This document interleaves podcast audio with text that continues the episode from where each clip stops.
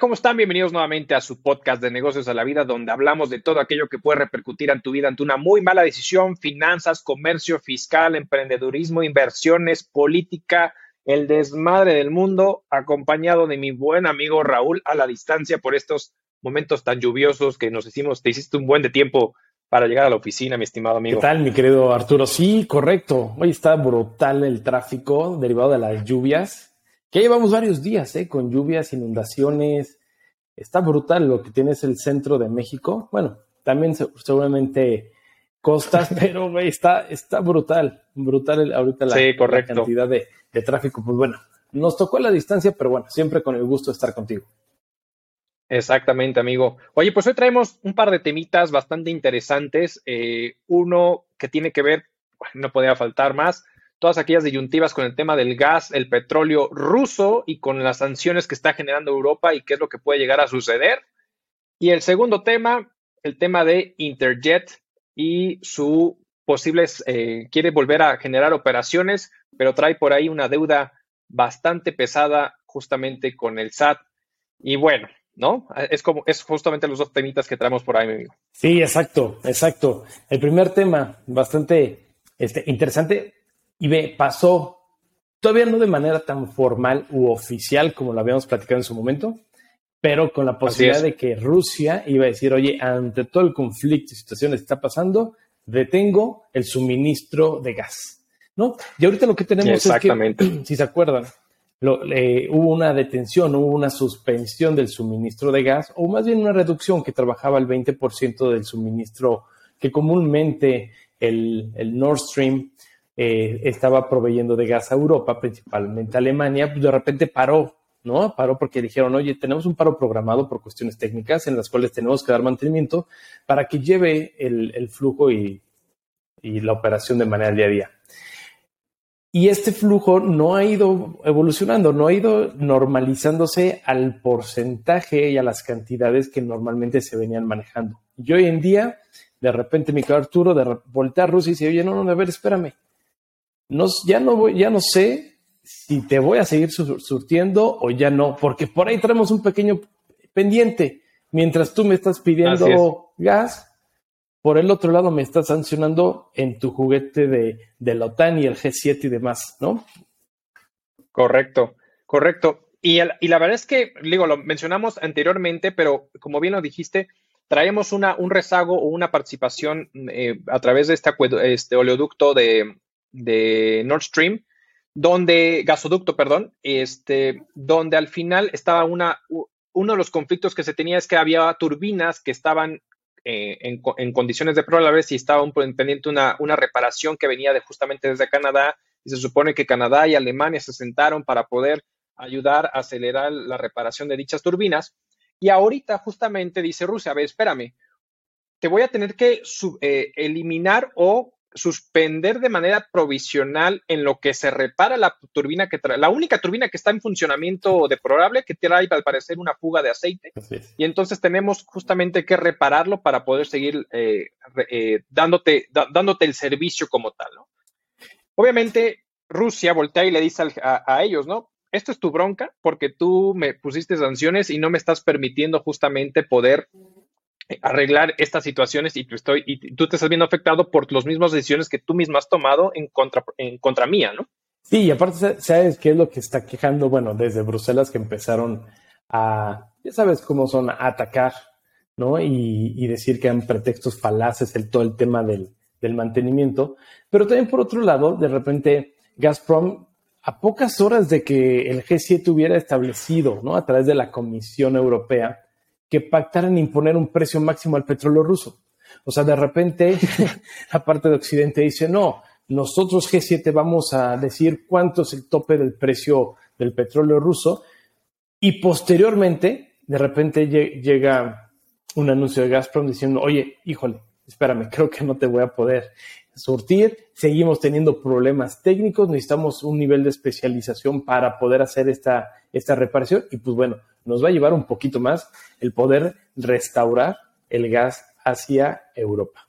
Entonces, pues digamos que, sí, ¿no? Que sí, que ese es un tema en, que, inició supuestamente con una cuestión ya programada, que posiblemente ya estuvo muy bien planificada desde Rusia desde hace muchísimo tiempo antes de que iniciara todo el tema de Ucrania, y que hoy en día lo están utilizando como un, un elemento de negociación, que ya habíamos platicado durante muchos episodios de esto, para que también doblarle la manita a toda la parte de Europa para que empezaran a disminuir las sanciones o al menos eh, eh, evitar que sigan poniendo este tipo de sanciones como ahora se les ocurre por sus calzones, decir, ah, vamos a limitar el precio del petróleo.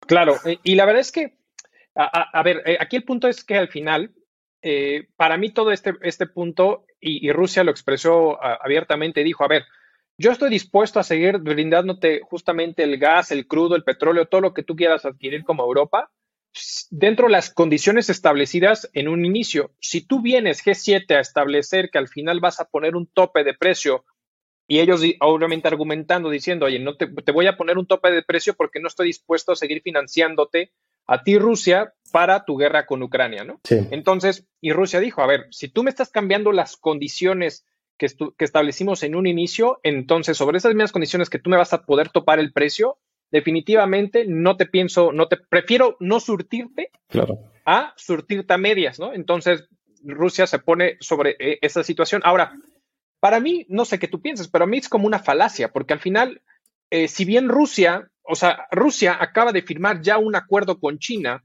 para que al final se pueda establecer parámetros de que la compra se haga en yuanes o en rublos rusos de manera ya eh, definitiva, haciendo un lado completamente a la moneda europea y, la, que está sufriendo durísimo justamente con todo lo que está sucediendo y haciendo un lado completamente al dólar americano. Entonces, este acuerdo que ya se firma y también están, eh, y más el apueste que, han venido generando, esto al final, Europa sigue comprando el gas y el petróleo de Rusia porque China compra el gas y el petróleo de Rusia, este, China lo que hace es procesarlo en algo como se conoce como gas natural licuado, que es un procesamiento para poder transportar de forma líquida justamente el gas a una baja presión y a una temperatura mucho menor, como de 162 grados centígrados, este, eh, menos 162 grados Celsius. Y esto, y de hecho China fue de los principales proveedores para España con este tema del gas licuado. Entonces, al final, todo lo que está alrededor, quienes sí compraron como Estados Unidos, China, Qatar, terminan siendo los proveedores a, sobrecostos por toda esa intermediación que le compran a Rusia, dándole a Europa y entonces al final es una falacia. ¿Estás de acuerdo? Sí, sí, sí. O sea, Rusia no pierde. Rusia no pierde. O sea, el que tienen en jaque es Europa, Alemania principalmente. Y realmente, pues, ahora sí que el, único del, que trae todo el desmadre junto con, Europa, que es Estados Unidos, él desde, desde tribuna, viendo muy tranquilo con su gas que también ha tratado de negociar, ¿te acuerdas? Que en, su momento trató de negociar de, venderle este gas a, Europa. Pero bueno, ahorita la situación directamente la complicada que la tiene, la tiene Europa. O sea, Arturo, vamos a empezar con un invierno que hace muchos años no se llevaba, que no tiene gas natural ruso. Y hay que considerar que Rusia es el, principal productor de gas natural en el mundo y el 40% de esa producción se iba destinado a Europa. Claro. Y el, y el arriba del entre 70 y 80% del gas que se utilizaba en toda Europa era del gas ruso. Entonces, ahorita sin gas, en donde supuestamente dicen que todas tienen un 85% de reserva, algo que se me hace un poco raro porque hace un par de meses decían que ya estaban casi por debajo del 70-65% y ahorita pues, lo tienen por arriba del 85%, cosa que se me hace un poco extraña, salvo que hubieran comprado de más a través de esta triangulación que comentas ya de con un proceso, ¿no? Pues yo creo que entre la compra que hicieron a través de estas triangulaciones más, ves que hicieron justamente el establecimiento de límites de consumo para todas las familias de Europa, más el tema de las industrias, etcétera, etcétera. Entonces yo creo que al final hicieron esa compensación como para poder generar algo para justamente este invierno que ya está a la vuelta de la esquina y que sabemos que por allá realmente es bastante, bastante fuerte. Pero bueno, o sea, al final creo que e, es un tema interesante porque ellos siempre, y ya Europa estableció eh, el agua de decir, bueno, tenemos que movernos hacia un tema energético eh, este, de energías renovables, etcétera, etcétera, pero no es, no es mágico. Entonces tienen que seguir trabajando a través del crudo y el gas ruso, tal cual, a través de intermediarios que le va a salir con costos. Rusia está saliéndose beneficiado. Pero también aquí algo interesante es cómo esta alianza eh, Rusia y China se está fortaleciendo más porque eh, al final están justamente en prospecto, bueno, en, un proceso de construcción en un par de años de un nuevo gasoducto, el Power of Siberia 2, que justamente es la conexión entre Rusia y China que va a pasar a través de la altura de Mongolia. Correcto. Entonces, esto le está apostando que esta relación de Rusia y China a quienes va a salir beneficiados, evidentemente, y en más, va a ser China definitivamente con estas compras y que va a ser el que sí le va a estar vendiendo a todos los demás países, ¿no? Y al final Rusia se vuelve en un, en un, en un país productor, Rusia, eh, China se vuelve en el país intermediario, que sabemos que en toda esta cadena logística siempre intermediario es el que genera el incremento de costos para el consumidor final, ¿no? Entonces, la verdad es que es una movida muy interesante con todo esto que están haciendo eh, hoy con, esta, con esta situación. ¿Estás de acuerdo? Sí, claro, sí. Y, Europa no tiene mucho para dónde hacerse. O sea, la realidad es que para poder evitar el uso del gas natural, ¿no? O, energía o utilizar energías renovables, como lo comentabas, pues ya, ya, ya muchos especialistas han dicho que esto no puede ser a corto plazo. O sea, realmente existen ciertos procesos. Ahorita no hay abasto suficiente para energía eléctrica. Tendríamos que recurrir a la energía nuclear, cosa que está muy controlada, muy observada en, algunos puntos, muy mal vista, todavía no, no, se, no se acepta, a pesar de que es una energía muy controlada y, limpia. Entonces ahorita realmente Europa no tiene para dónde hacerse, hay que ver qué va a estar pasando, hay que ver cómo van a llegar en diciembre, que va a ser un consumo tope de, de toda la parte del gas, sobre todo para las cuestiones de industria. Vamos a ver cómo lo controlan, porque si no hacen una buena administración, incluso una buena de, de consumo o una negociación previa ya con, este, con Rusia, evitando nivelar el tema de las sanciones, o como tú dices, al menos empezar con, con, regresar al, al, al, acuerdo que ya tenían con los mismos niveles que manejaban y evitar estas puntadas de querer seguir sancionando. Si no hacen eso, yo creo que Europa, último trimestre del año, primer trimestre del siguiente, va a estar bastante, bastante complicado y eso va a ser una ola que va a impactar de manera colateral a todos, incluyendo aquí a México. Correcto, correcto. Exactamente, e, estoy de acuerdo contigo. Y ahorita que mencionas el tema de México, surge algo interesante porque el México no es la excepción de todo este tema del gas natural que está sufriendo. No sé, no sé si viste por ahí que al final, ahorita ya la Suprema Corte de Justicia de la Nación dio un revés a una petición de Rocío Nale, donde al final, en julio de, julio de este año, había hecho, eh, enviado como un oficio justamente a la, a, la, a la, Secretaría de Energía, a la CENER, para que al final todas estas empresas de logísticas que, iban a ser las que iban a transportar justamente el gas natural de manera particular, ves, eh, todas las filiales y subsidiarias que pudiera tener Pemex y CFE estaban eh, en un tema de acuerdos, pues para ellos, de cierta manera, abusivos con empresas extranjeras, etcétera, etcétera, y Rocío Nale, justamente con el plan maestro para el tema de la soberanía nacional, propone un oficio que al final todas las empresas que fueran a comprar gas natural fueran, este, pudieran tener, iban a tener 60 días naturales para poder acreditar, ¿no? A las empresas de logística que, que la compra que, que están haciendo de ese gas natural proviene exclusivamente de la CFE o de Pemex. En caso contrario, pues el, si, no, si no iba a haber un tema de sanciones. Ahora bien, ¿qué pasó? Que evidentemente lo que hicieron las empresas, algunas empresas fue ampararse y generar una suspensión definitiva. Pero ahorita el revés interesante es que a este oficio o a esta petición de Rocío Nale es que ya la Suprema Corte de Justicia de la Nación, genera una suspensión general, es decir, a todos, ¿no? Donde al final ya no obliga, o sea, como diciendo, a ver, espérame, o sea, no, no, no, este, este oficio es inconstitucional y entonces porque va dentro, va en contra de los acuerdos previos que ya se tenían y entonces no puedes venir a obligar a todas las empresas a acreditar de manera fehaciente que las compras le están haciendo directamente a las, a las obras o a esto, o a estos, o al tema de la CFE o a Pemex como obligándolos a que exclusivamente le compren a ellos, ¿no? Porque no es un tema de competitividad, va a haber un tema de incremento de precios porque va a haber un monopolio, porque no va a haber competitividad y entonces eso fue un revés para México. Entonces, no solamente en Europa tenemos conflictos, también en México tenemos un conflicto actualmente con esto que se está viviendo, que era completamente natural que iba a suceder en algún momento, ¿no? Claro, pues mira, no vayamos lejos. Acuérdate que hace la semana pasada el gobierno desconectó la planta de Iberdrola de Tamaulipas, a pesar de que ya tenía un amparo. Y ojo, esta planta que se, puso en Altamira tenía 25 años y entró en operaciones desde el 98.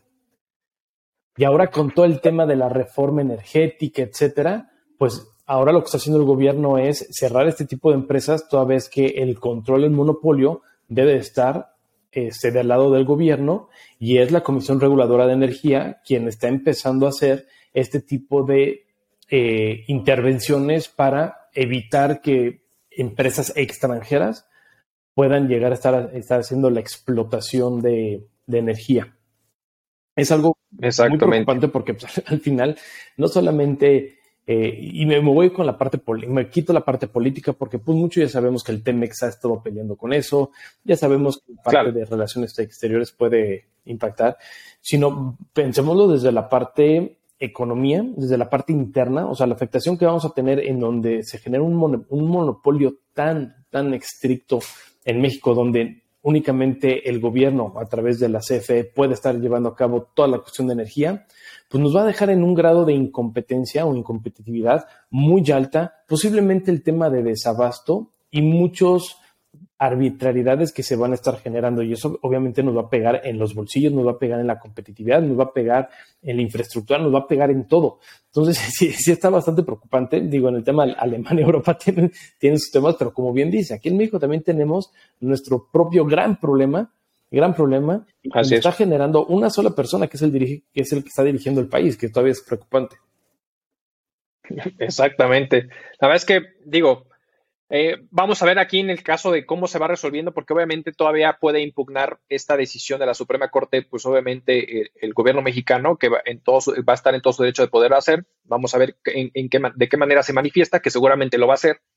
Y este, y bueno, en el caso de Europa, híjole, eh, eh, eh, ojalá y estas decisiones políticas, porque aquí es lo absurdo, o sea, estas decisiones políticas de unos cuantos pueden perjudicar a todo un pueblo y entonces la verdad es que eh, ojalá y, los dirigentes de, esos países pues lo hagan de la mejor manera posible, principalmente para, pues, para toda la gente, ¿no? Que, que puede salir afectada en un invierno complicado, este, con tema de alimentos, en fin, mil cosas que pueden llegar a suceder. Correcto. Sí, pero bueno, si te parece bien, vámonos volando al siguiente tema, literalmente volando, porque te aterrizamos con Interjet.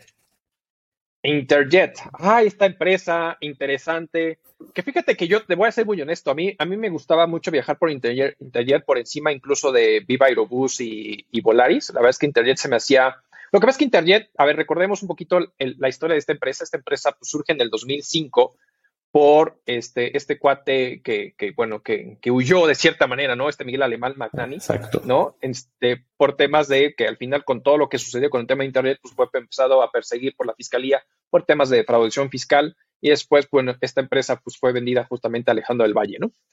Entonces, aquí el punto interesante es que esta empresa em, eh, llegó a un punto que tuvo, si no me equivoco, arriba de 80, de 80 aviones que empezaron a tener este, vuelos nacionales, me queda claro, internacionales, llámese Cuba, Estados Unidos, Centroamérica, en fin, varios, varios países eh, de manera internacional. Y su historia es que empieza muy similar al tema de Viva Aerobús con el tema de eh, vuelos de, de, bajo costo, donde ya sabes que te venden todo extra, ¿no? O sea, de, si quieres si quieres una papita extra, pues te van 20 pesos extra, ¿no? Entonces, si quieres, y haces todo tu combo, ¿no? Como lo vas, vas generando, pero como fue, pero, pero, un sector por arriba, ¿no? Digamos que era entre Aeroméxico y Viva Aerobús, Volaris y eso, ¿no? Bueno, Viva Aerobús creo que es lo peor que existe. Es como Aeromar y, y TAR y todas esas que... Bueno, Aeromar como tema de logística es bueno, ¿eh? En temas de que, es lo más fuerte que tiene Sí, sí, pero el tema de traslado de personal. Mm. Exacto. Pero es que justamente Internet empezó como bajo costo y fue subiendo su, fue haciendo como upgrades y terminó un tema híbrido y entonces ya te ofrecía, eh, ya tenía aviones donde te puede ofrecer justamente mayor espacios y mejores asientos. Entonces como que fue creciendo de esta forma hasta que llegó un punto en que empezó a presentar eh, impagos a sus deudas y entre ellos evidentemente al fisco. Viene la pandemia, viene el traste y se fue un despapalle y un desmadre completo para Interjet que dejó de operar, dejó a muchos, a muchos eh, consumidores eh, con boleto en mano que no pudieron utilizar porque suspendieron completamente en, en 2020 este, operaciones. Si no me equivoco, a partir de diciembre de 2020 dejaron de operar y se volvió en todo un despapalle y es lo que traemos hoy en día justamente con los conflictos que tiene Internet, ¿no? Sí, correcto, correcto. Por ahí empezaron a haber malos manejos. También la, cuestión, bueno, la pandemia también vino a acelerar muchas de las cosas, ¿no? Con el, con el tema de, la falta de, de, vuelos, el tema... De, de, hecho, no te acuerdes que uno de los, eh, bueno, de los primeros, pero sí unos de los capítulos iniciales platicábamos de la falta de, de capitanes eh, para, para vuelos. También eso le, le, un impacto interesante a, Interjet. Y bueno, eso ha provocado que, como tú dices, empezaron a aumentar todos los acreedores. No había pago de IVA, no había pago de impuestos, no había eh, los pagos de derechos aeroportarios, el aprovechamiento de los pasos aéreos que al final se tiene que estar pagando. Por ahí, ojo, no te pagaban a migración, güey. O sea, tenían pagos que tenían que estar enterando o, impuestos y derechos que tenían que estar eh, pagando a, migración, no lo, no lo hacían. Entonces empezó a generar una bolita de nieve que Alejandro McMahon, como bien comentas, no lo pudo controlar, se le fue de las manos. Digo, en tema de este negocio, porque sabemos que la riqueza de esta familia supera este incluso la deuda de, Interjet, pero bueno, digamos que para este negocio no, no, no, lo tuvo a bien, eh, no, no pudo manejarlo de manera correcta. Y es cuando literalmente la hacen a un lado y está Alejandro, Alejandro Valle. Pero Alejandro del Valle también por ahí empezó a generar una deuda de arriba de los 3 mil millones de pesos. Entonces empezó a hacer un cúmulo y es en donde de repente ya llega el SAT con tanta, con tanta falta de pago, ¿no? Tantas omisiones de pago de contribuciones, además de todas las demandas o denuncias que tuvieron por parte de los acreedores.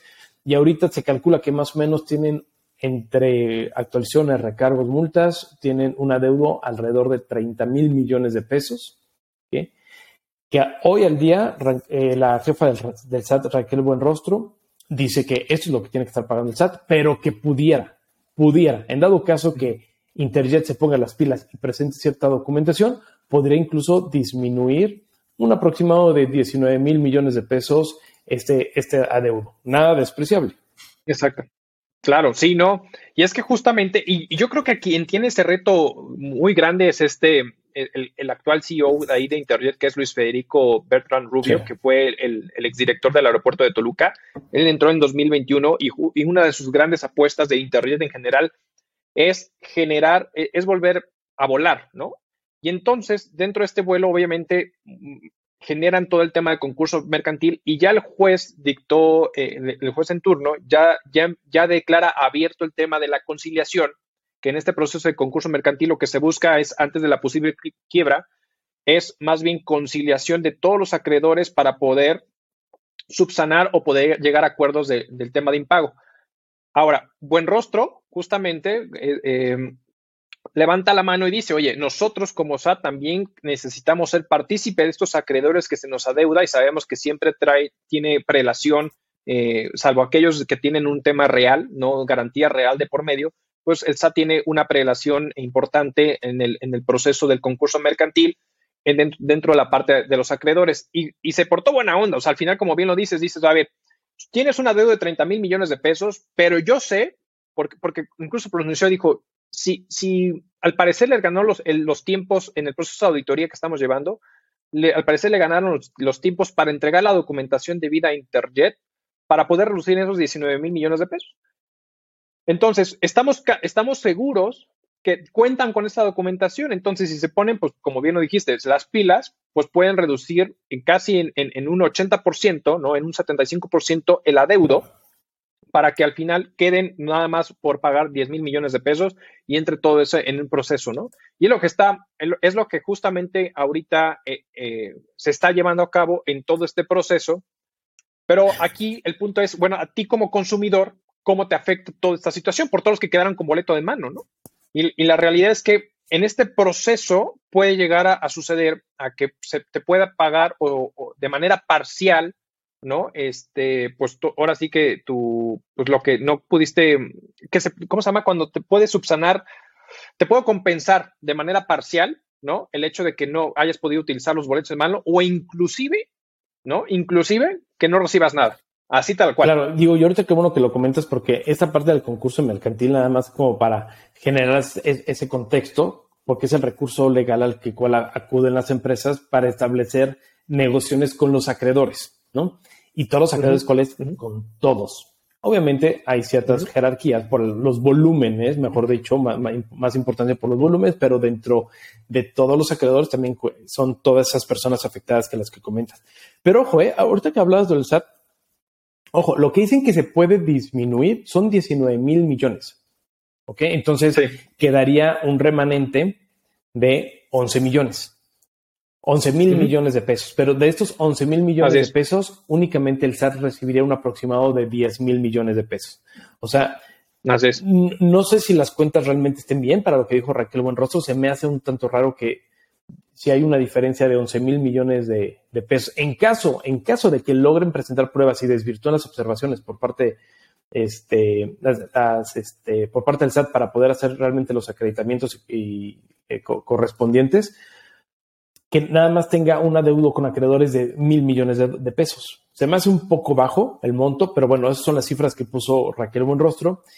Y eh, otro, punto importante, no sé, no sé si, viste cuando hizo la, los comentarios o, te percataste que, que, dejó ver más o menos por dónde tenía que ir Interjet para demostrar, ¿no?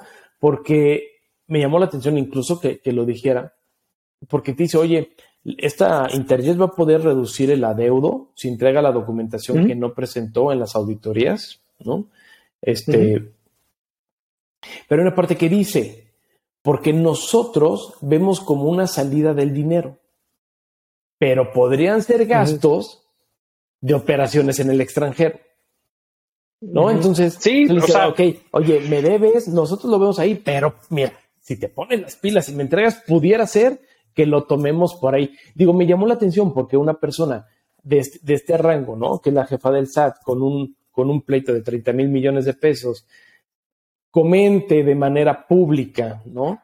Que ellos consideran que es, es salida de dinero, pero si, si, lo, meten como gastos de operación en el extranjero, se les puede descontar 19 mil millones de pesos. Me llamó mucho la atención porque es muy raro que, que hagan este tipo de declaraciones.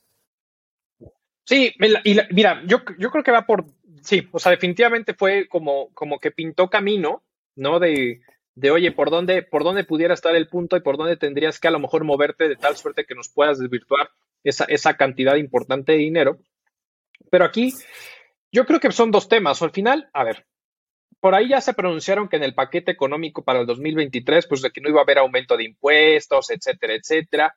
En temas de, o sea, hay muchas situaciones alrededor, temas políticos, temas electorales, donde hay no solamente es Internet en sí mismo, sino es lo que, lo que abarca Internet, que es incluso el personal, los empleados de Internet.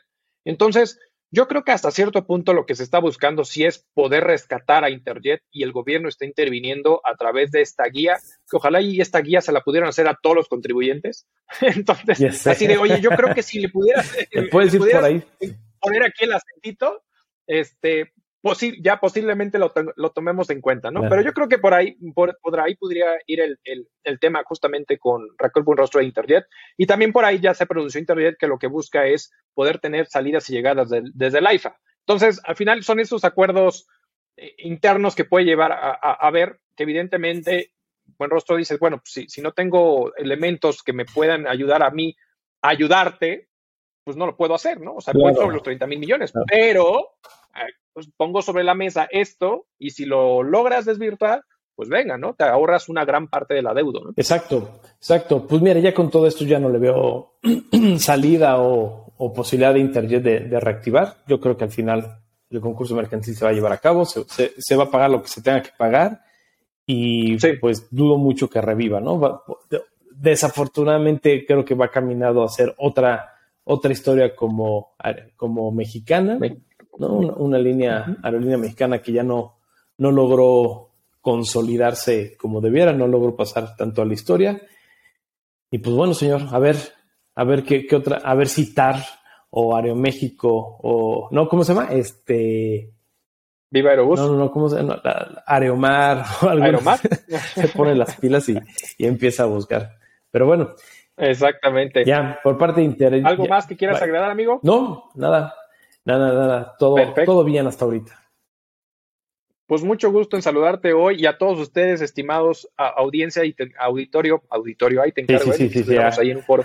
Este, pero ya casi, ya casi llenamos un foro. Exacto. Este, pues muchísimas gracias a todos por acompañarnos en este su episodio, en este su podcast. Estamos en todas las plataformas de audio. Suscríbase, denles estrellitas y comparta el episodio. Y por supuesto, estamos en el video podcast en YouTube. Suscríbase, por favor, dele la campanita, dele like, comente y comparta. Compartan. Gusto en saludarte. Te mando un pues, abrazo. Igualmente. Hasta luego. Hasta luego.